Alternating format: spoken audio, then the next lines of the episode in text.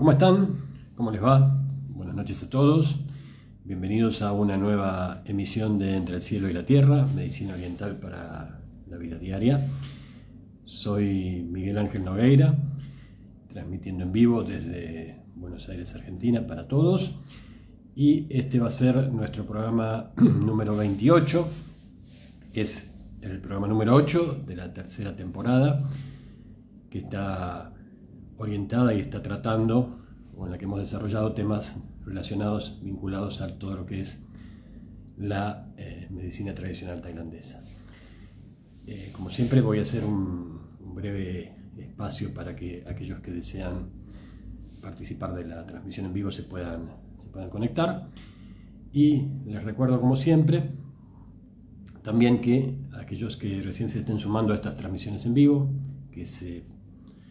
o que hago eh, regularmente en fechas programadas. Esas fechas las pueden averiguar o las pueden conocer a partir de visitar mi web www.tyson.com.ar. Tyson es T-H-A-I-Z-E-N. En aquellos que quieren eh, tener acceso a las emisiones anteriores de este programa, pueden hacerlo de forma gratuita a través de Spotify o eh, de forma paga a partir de distintas opciones que también pueden encontrar dentro de la información que les comparto en el website. ¿sí? Así que eh, los invito a aquellos que, estén interesados en saber más, tanto de este proyecto como de lo que hemos desarrollado en emisiones anteriores, lo puedan hacer a partir de esa vía. Em, este programa del día de hoy va a ser el último programa de esta temporada, la temporada 3, como decía antes, vinculada o relacionada con todo lo que tiene que ver con eh, la implementación de la medicina tradicional tailandesa y em, eh, va a estar, eh, digamos, vamos a abordar en este programa todo aquello que tiene que ver con las formas prácticas de esa implementación, es decir, las distintas técnicas, las distintas formas de tratamiento que a partir de lo práctico existen o se utilizan hoy por hoy o que son accesibles para nosotros hoy por hoy en Tailandia. Previo a esto me gustaría hacer un breve resumen de eh, las distintas cosas que hemos eh, desarrollado, los distintos temas que hemos desarrollado a lo largo de esta temporada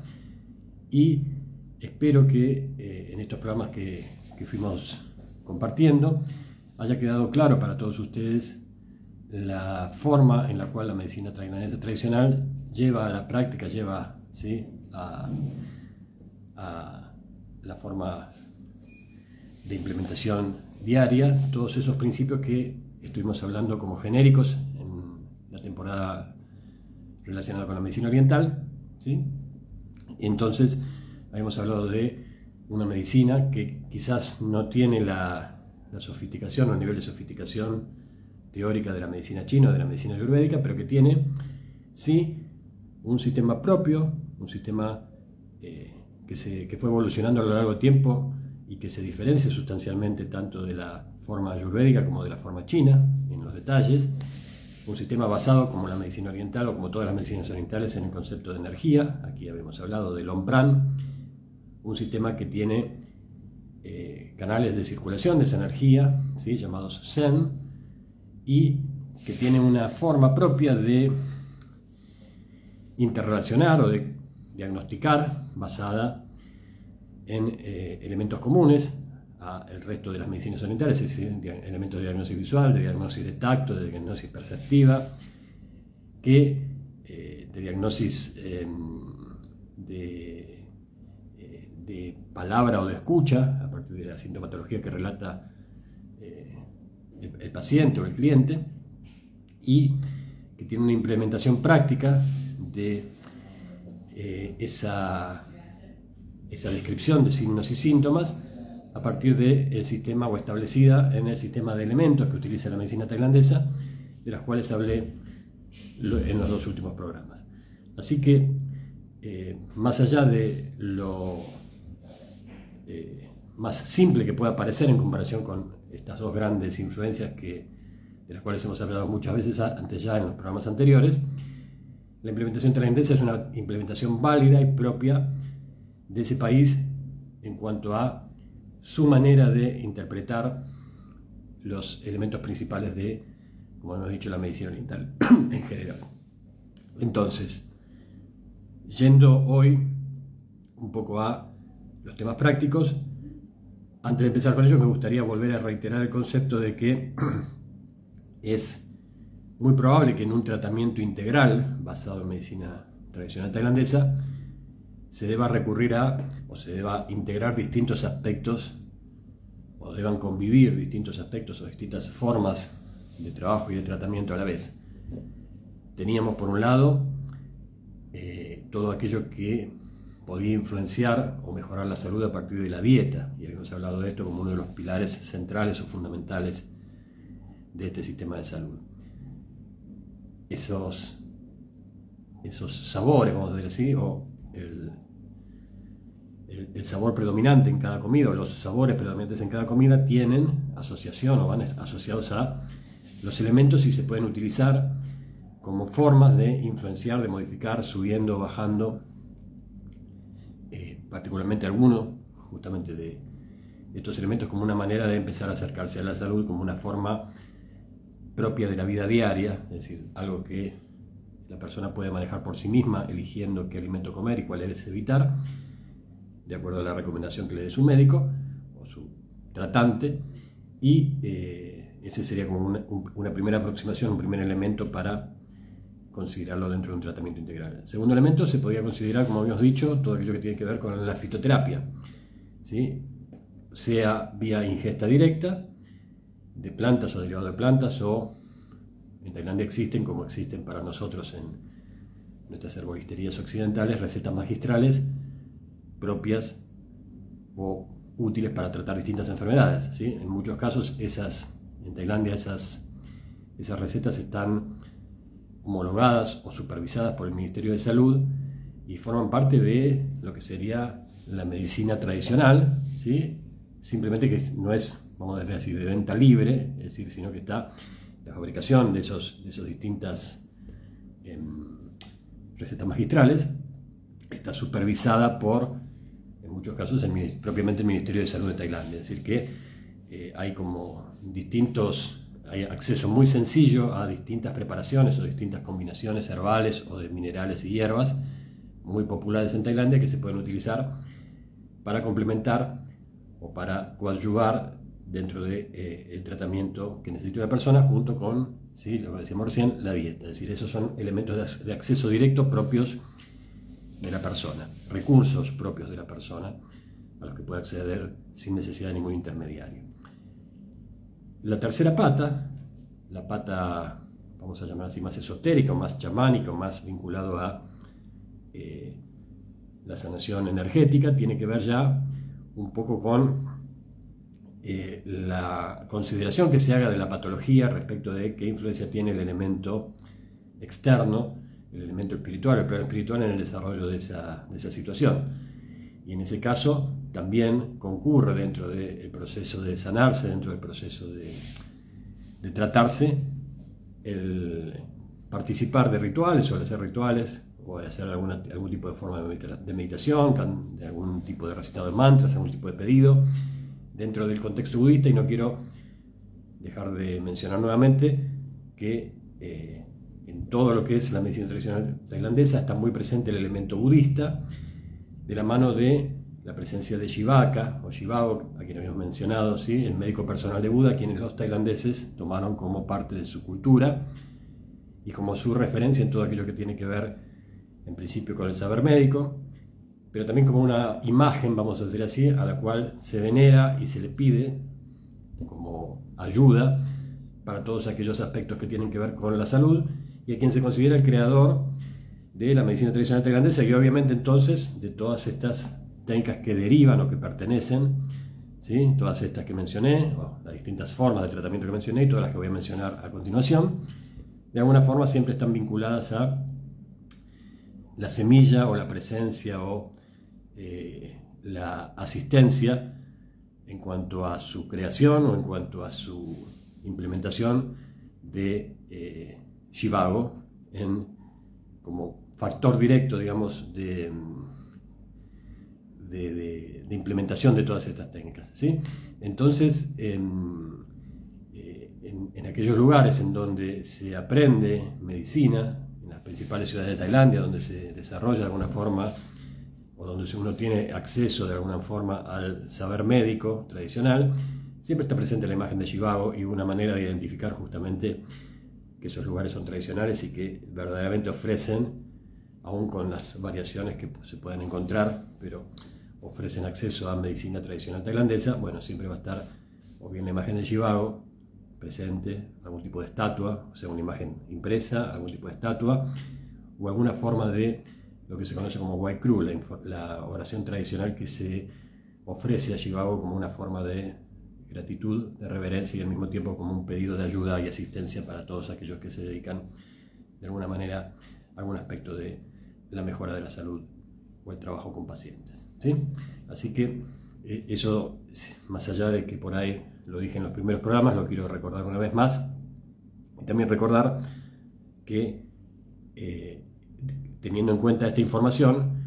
todas estas cosas de las que, tanto las que hemos hablado como de las que vamos a hablar a continuación, mínimamente, si uno toma, el, toma este, esta, esta narración tradicional como válida, tenemos que estar hablando de eh, información o eh, conocimientos que se fueron transmitiendo, que se fueron conservando por lo menos de 2500 años para atrás, que es la época de casi 2600 años, ahora casi la época de el nacimiento, la vida de Buda y por ende de la vida de Shivago, y que si eso no, no es digamos, aceptable para cualquiera de nosotros, bueno, a nivel de registros médicos podemos encontrar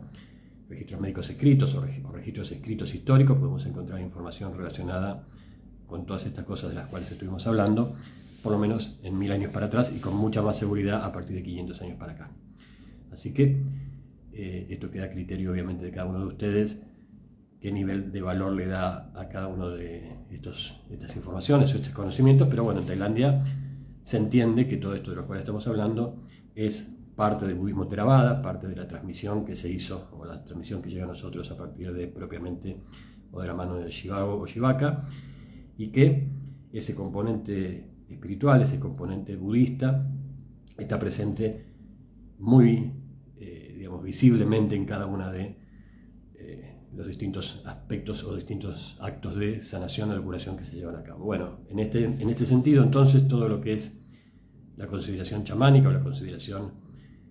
espiritual o la consideración de la influencia espiritual en la génesis de la enfermedad o en el desarrollo de un tratamiento, así también como eh, la guía o la presencia ¿sí? del budismo en aquellos que ejercen la profesión médica tradicional en Tailandia, bueno, es sustancial. Entonces, bueno, eh, esto que decía recién, los rituales budistas, los mantras, ceremonias específicas, ofrendas específicas, oraciones a determinadas entidades o a determinados seres o a determinadas presencias que los tailandeses consideran como factores, digamos, de, generación o factores asociados a lo que está pasando en el plano terrenal, bueno, son muy comunes, tan comunes como los altares o los distintos lugares de ofrendas que podemos encontrar en la calle o en las zonas cercanas a los templos,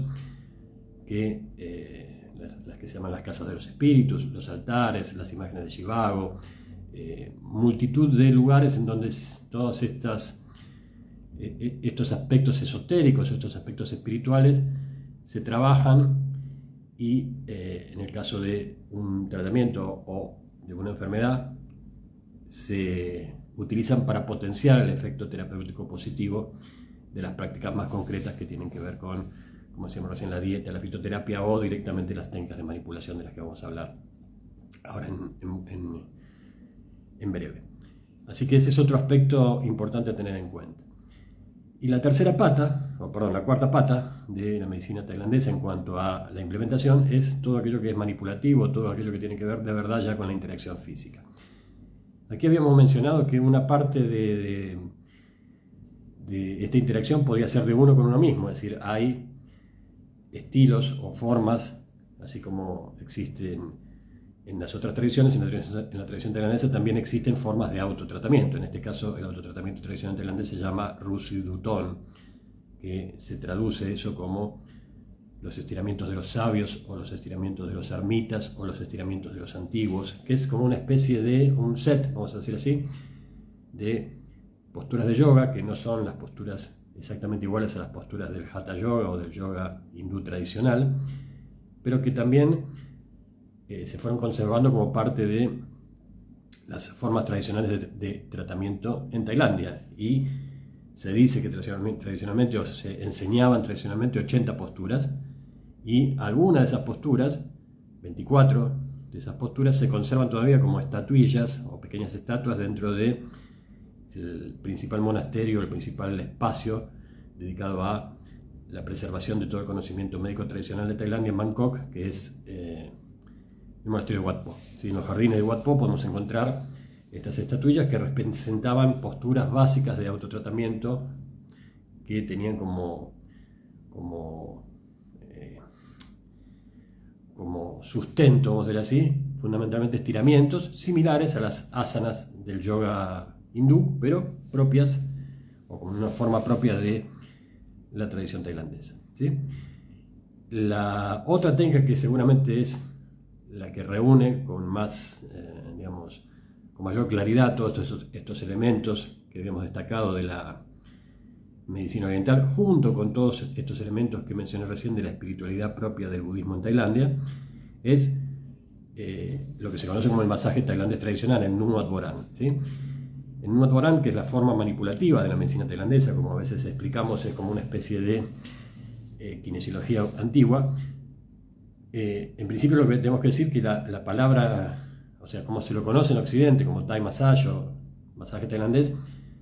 no alcanza a describir de qué se trata o no describe adecuadamente de qué se trata porque eh, normalmente en Occidente tenemos una cierta idea preconcebida respecto de qué representa el masaje o cómo funciona el masaje. ¿sí? Hay elementos que son distintivos para nosotros occidentales asociados al masaje, como la camilla o los aceites y las cremas, ¿sí? o las formas de, trabajo en donde la persona puede estar descubierta con poca ropa, ¿sí? y el trabajo sobre los músculos o los trabajos de deslizamiento, de masado de músculos. Bueno, nada de eso ¿sí? que nosotros entendemos habitualmente como masaje, inclusive la idea es que puede ser algo relajante, que tiene que ser necesariamente una experiencia relajante, una experiencia de spa. Bueno, nada de eso está presente en eh, la técnica tradicional tailandesa, que es una técnica en donde se combinan, ¿sí? Mayormente, eh, distintas formas de presión con distintas partes del cuerpo, así, con codos, antebrazos, rodillas, manos, dedos, ¿sí? pies. Eh, es decir, mucho más que simplemente el amasado de músculos, ¿sí? esas, esas formas de presión o esas eh, distintas herramientas de presión se combinan con correcciones de postura, se combinan con estiramientos asistidos y se combinan con posturas de yoga pasivo, es decir, ese conjunto de cosas aplicadas sobre una persona que está en el piso y vestida es lo que se conoce como el Nuat Boran o el Nuat Thai, ¿sí? el masaje tradicional tailandés. Pero vuelvo a decir, todos esos elementos están bastante lejos de la idea de masaje que normalmente tenemos los occidentales e inclusive eh, muchas veces cuando se describe de qué se trata el masaje se habla de que tiene una cierta intensidad y que no necesariamente es doloroso, pero sí en muchos casos genera un cierto nivel de incomodidad necesario para que el objetivo de toda esa manipulación, que es la restauración o el reequilibrio de la circulación energética, porque la base de cualquier cosa que se haga en el masaje tradicional tailandés tiene que ver con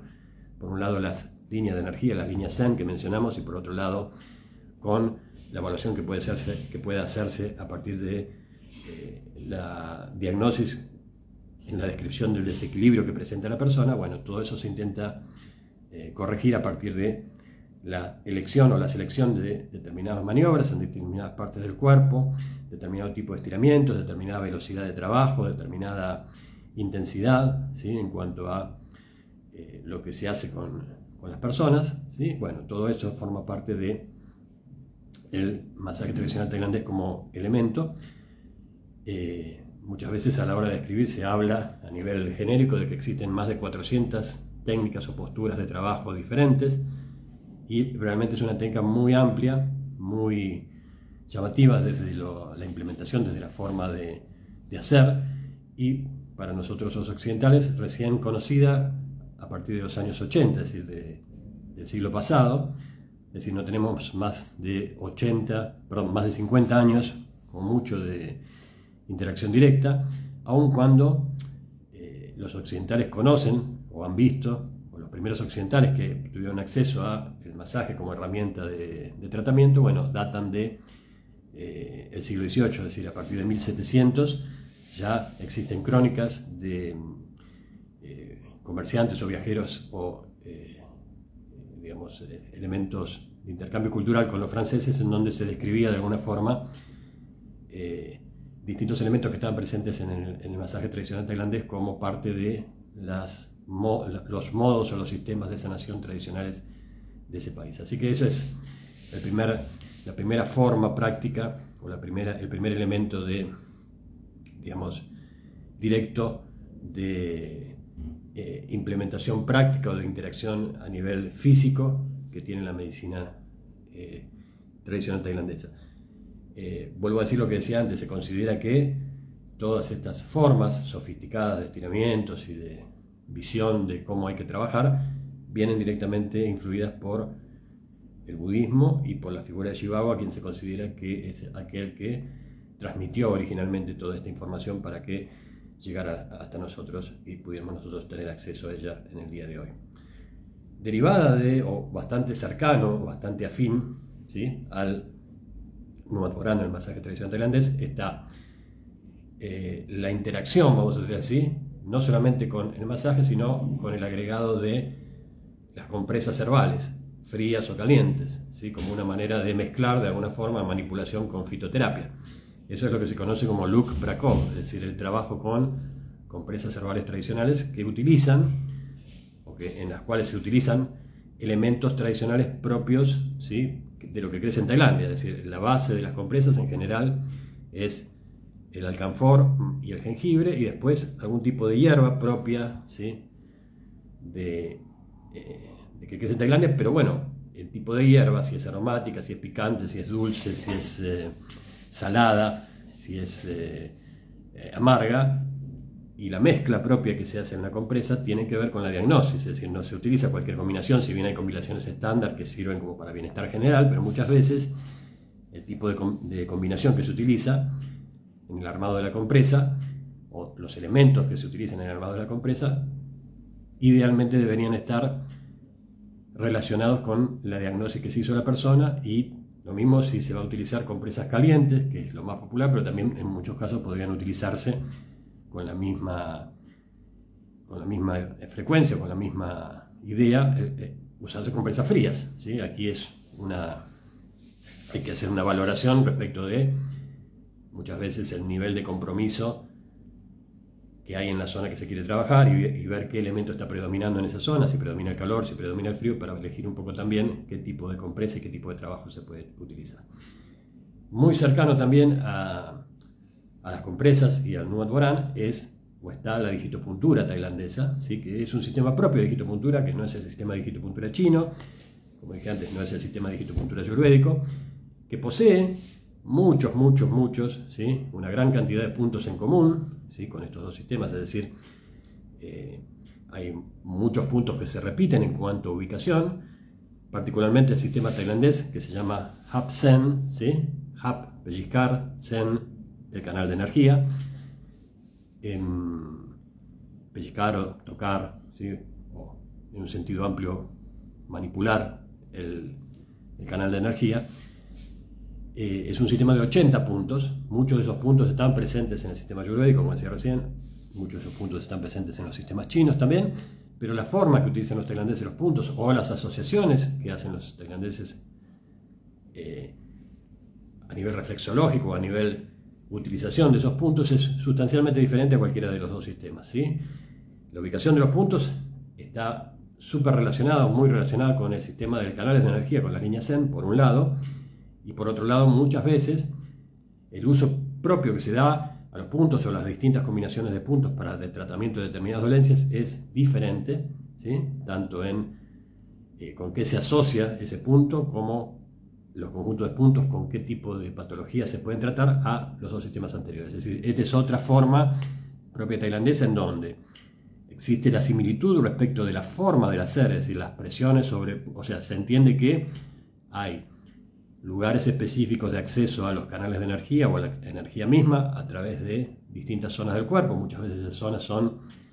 eh, zonas muy sensibles del cuerpo. Recuerden acá que alguna vez ya mencioné que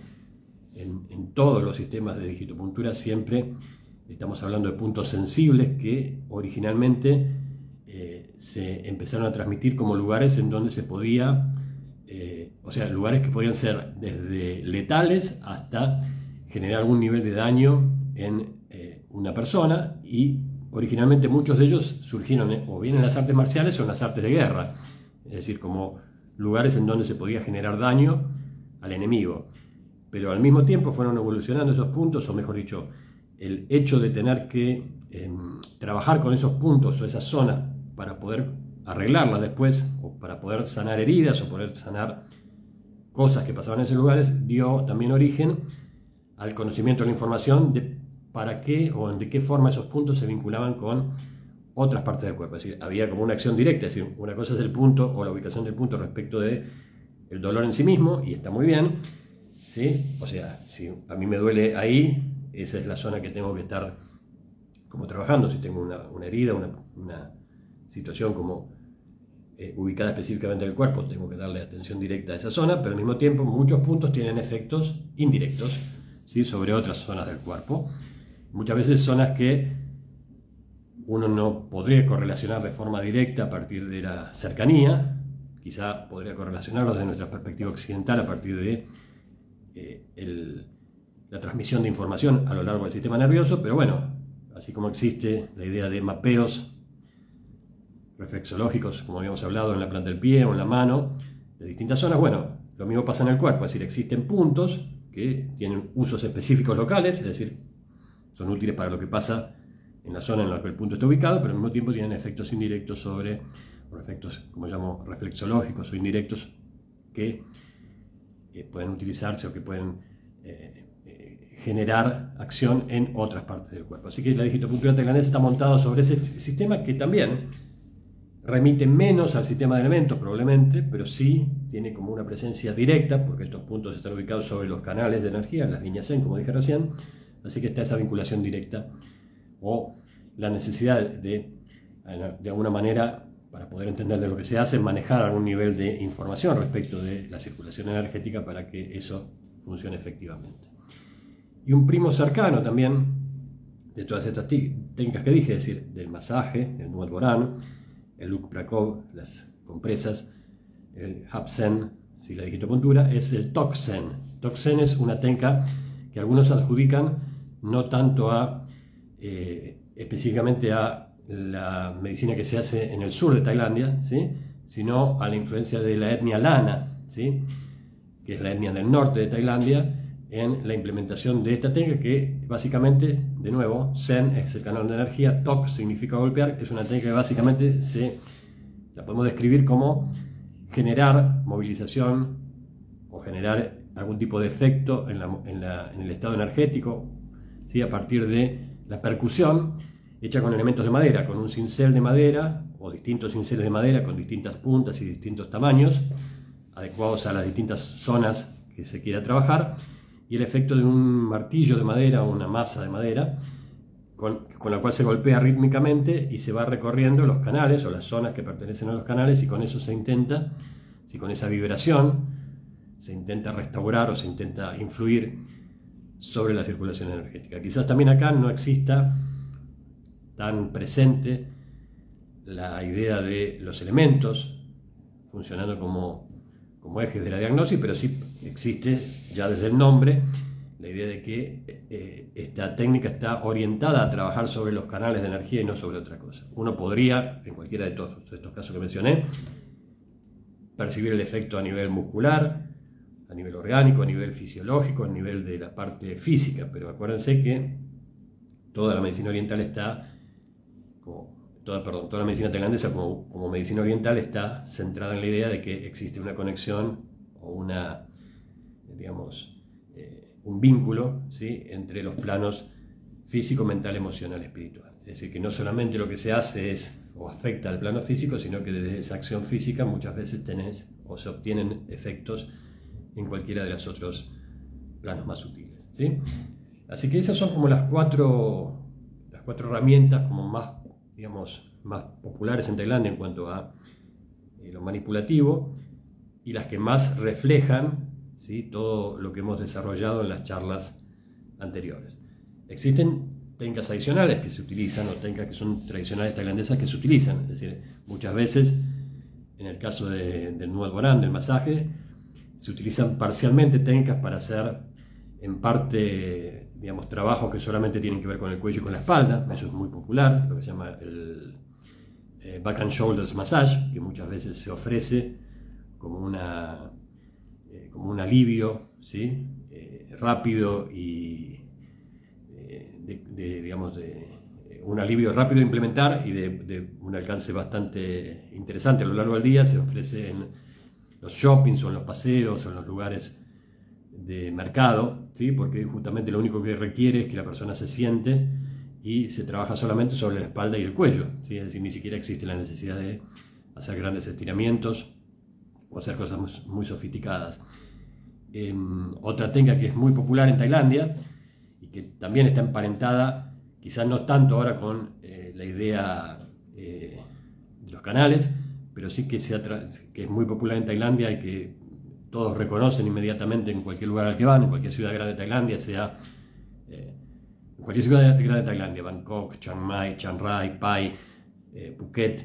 cualquiera de estas cosas de las cuales estuvimos hablando son accesibles y están al, al alcance de cualquier persona, cualquier turista, en cualquier spa que sea medianamente eh, bueno, o inclusive en lugares que no son tan buenos, pero que, en los cuales se ofrece eh, algún tipo de versión de alguna de estas, de estas técnicas tradicionales. Ni que hablar en los lugares donde existen escuelas montadas, donde muchas veces el nivel de calidad del servicio y el nivel de conocimiento de los que aquellos que, eh, ofrecen cualquiera, cualquiera de, estas, de estas formas de tratamiento es muy superior. ¿sí? Existen también, entonces, como decía recién, implementaciones como más eh, parciales, si algunas de estas ideas, en, lo que serían las distintas, las distintas formas reflexológicas de Tailandia. Lo más popular, la reflexología de pie, pero también existe reflexología de manos en Tailandia, ¿sí? como elementos que también se utilizan como una vía de eh, obtener salud o de mejorar la salud y algunas técnicas que por ahí son como más raras o más sofisticadas, por ejemplo lo que se conoce como Yang Kam, la traducción de esto es el pie de fuego, en donde se utilizan, o es una especie de masaje ya así, con aceites o con algún tipo de aceite y calor mezclados a la vez, que es muy espectacular porque eh, es como que aquel que lo, lo, ejecuta, primero que nada lo ejecuta con los pies, por eso se llama, o con el pie o con los pies, por eso se llama pie de fuego, y que se utiliza o se hace mayormente sobre la espalda, o sobre las piernas, eh, primero embebiendo el pie o la planta del pie en un aceite, ¿sí? después calentándolo con una plancha y que muchas veces en, ese proceso se generan algún tipo de llamaradas, entonces a aquel que lo ve le parece como algo súper espectacular en cuanto a la forma. Básicamente es un masaje, un, un, pariente lejano del masaje occidental de crema o de aceite, pero ejecutado aparte con calor y de una manera mucho más espectacular con los pies. ¿sí? Y así como menciono esto, otra técnica también bastante que nosotros conocemos aquí en Occidente que también tiene origen en el norte de Tailandia es el trabajo en lugar de eh, con, eh, con, agarrado directo, ¿sí? para hacer estiramientos usando las manos, usar algún tipo de elemento como pañuelos, ¿sí? pañuelos de seda, ¿sí? o quizá en algún punto algún tipo de, de elemento que sirva para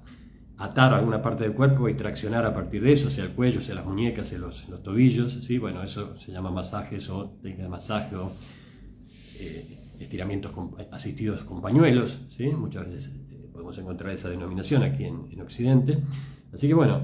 vean o entiendan que las formas de eh, implementación de la parte práctica en Tailandia, de la parte manipulativa, es muy variada, inclusive debe haber otras más que en este momento escapan a mi, a mi memoria o a mi conocimiento, pero seguramente que existen, variantes de cada una de estas que mencioné, y probablemente otras formas que tengan que ver con el manipulativo, pero lo que quería rescatar de todo esto es que, en general, todas estas, estas formas manipulativas conviven ¿sí? con las tres formas que mencioné al principio, con la dieta, con la fitoterapia, con la práctica espiritual o con la sanación a nivel espiritual, como formas propias de todo lo que sería la medicina tailandesa tradicional. Decir, no hay medicina tailandesa tradicional que solamente eh, se implemente a partir de una de las partes de, esta que mencionamos. En general son todos distintos elementos que conviven en mayor o menor medida, con mayor o menor intensidad, y que en aquellos lugares en donde todavía hoy se eh, respeta o se utiliza la medicina tradicional como forma de tratamiento que hoy, y sobre todo en las zonas rurales de Tailandia, ahí donde no llega la medicina occidental, siguen tan vigentes como en los tiempos, probablemente en los tiempos de Chivago, ¿sí? las áreas rurales de Tailandia que son remotas, y en las aldeas, en muchos lugares donde se conservan las, las tradiciones en todos los aspectos, obviamente también se conservan en el aspecto médico y en el aspecto de la forma de sanarse, bueno, ahí están tan presentes en este momento como en las grandes capitales o en las grandes ciudades existe la posibilidad de acceder a la medicina occidental. Este es un poco, eh, la idea del programa de hoy era describirles como cierre de todas estas charlas que estuvimos teniendo en estas últimas semanas eh, relacionadas con la medicina tailandesa, bueno, hacer un resumen de las principales técnicas que existen o que existen al día de hoy, o que se conocen o que se transmiten, ¿sí? Em, quisiera agregar, ¿sí? como una variante también de eh, el masaje tailandés tradicional del Nuevo Boran, lo que se llama el, abdomen detox o la versión tailandesa de lo que sería el China y San Chino, que es la técnica de masaje abdominal como una manera también de reequilibrar la energía, ¿sí? y lo que se llama el Nuat Karsai, que por ahí no es tan, em, tan fácil de encontrar, pero que bueno, es una implementación en donde se utilizan distintas técnicas para trabajar las disfunciones sexuales, ¿sí? como una variante, un primo lejano ¿sí? del masaje tradicional, muy específico y muy asociados a, trabajar dolencias específicas que tienen que ver tanto en el varón como en la mujer, con todo lo que tiene que ver con lo reproductivo y con los órganos sexuales. ¿sí? Entre todo este paquete variado de nombres eh, exóticos y de eh, distintas implementaciones de eh, la información o del conocimiento tradicional tailandés en, cuanto a, lo médico. Bueno, todas estas cosas las podemos encontrar en Tailandia y son de acceso, por esta última es un poco más complejo de encontrar quién lo implemente de forma adecuada, pero en todo el resto de las cosas que mencioné, seguramente en cualquier lugar más o menos respetable o más o menos, eh, digamos, vinculado con todo lo que es la medicina, más aún todavía en los hospitales tradicionales que existen, ¿sí? en Chiang Mai, en Bangkok. Eh, en Chiang Mai existe lo que se llama el antiguo hospital de Chiang Mai. ¿sí? En Bangkok, dentro del monasterio de Wat Po, está la escuela médica y por ende es un lugar donde, se puede digamos, donde uno puede encontrar distintas implementaciones y distinta información y se puede tratar con algunas o con varias de estas técnicas de forma segura y en muchos lugares, muchos centros de salud o spas o lugares de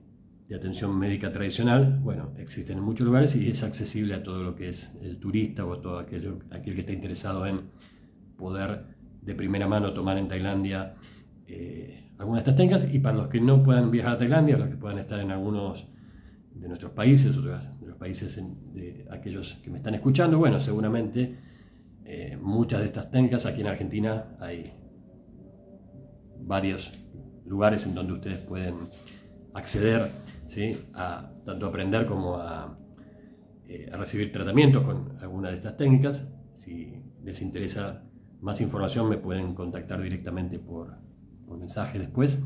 para que les pase los lugares o el dónde. Y em, digamos, como cierre del día de hoy, me gustaría que eh, consideren o espero haber eh, a través de estos programas haberles hecho comprender o descubrir una medicina que por ahí no está tan difundida en, Occidente, o no tiene tanta prensa como la medicina china, o la medicina japonesa, o la medicina tibetana, o la medicina ayurvédica, pero que es eh, tan válida, tan rica y, tan, eh, digamos, y tiene tanta posibilidad de servir como un elemento más ¿sí? de lo que llamaríamos, como decíamos el otro día, medicina complementaria, no alternativa, como he mencionado en algún otro programa, sino complementaria como tratamiento, como mantenimiento, como prevención o como tratamiento directo de algún tipo de patología, como podría ser nuestra medicina occidental. ¿sí? Bueno, espero en estas charlas que di, en estas, que fue poco tiempo, pero bueno, traté de abarcar los principales temas eh, que crea, creo que son significativos para aquellos que se interesan en este tipo de práctica. Eh, espero, haber, eh, espero haberles hecho llegar una buena información respecto de cada uno de los aspectos que quise tratar, espero que se haya entendido y como siempre dejo abierto para aquel que necesite alguna ampliación o quiera hacer alguna pregunta, bueno, la vía del mensaje también, para que me puedan hacer llegar sus preguntas, consultas o inquietudes. Este va a ser mi último programa de, este ciclo, de la temporada 3. El año próximo arrancaremos con eh, un nuevo ciclo, ahora ya eh, relacionado orientado a la medicina ayurvédica y sus características particulares. Así que les agradezco como siempre el haber compartido este rato conmigo. Eh, les deseo para todos ustedes y para sus familias un buen final de año y unos días de equilibrio físico, mental, emocional, espiritual, para que podamos arrancar todos el próximo año de la mejor manera. ¿sí? Les agradezco mucho la compañía, les agradezco haber estado del otro lado y les agradezco siempre el, el, feedback que me hacen llegar y todas las, las consideraciones positivas respecto de este emprendimiento que estamos haciendo ya desde hace más de un año, así que espero, espero poder seguir adelante muy pronto con esto y bueno, nos veremos a partir de el mes de febrero con más entre el cielo y la tierra. ¿sí? Muchísimas gracias y les deseo lo mejor en este fin de año y en el comienzo del 2023. Gracias.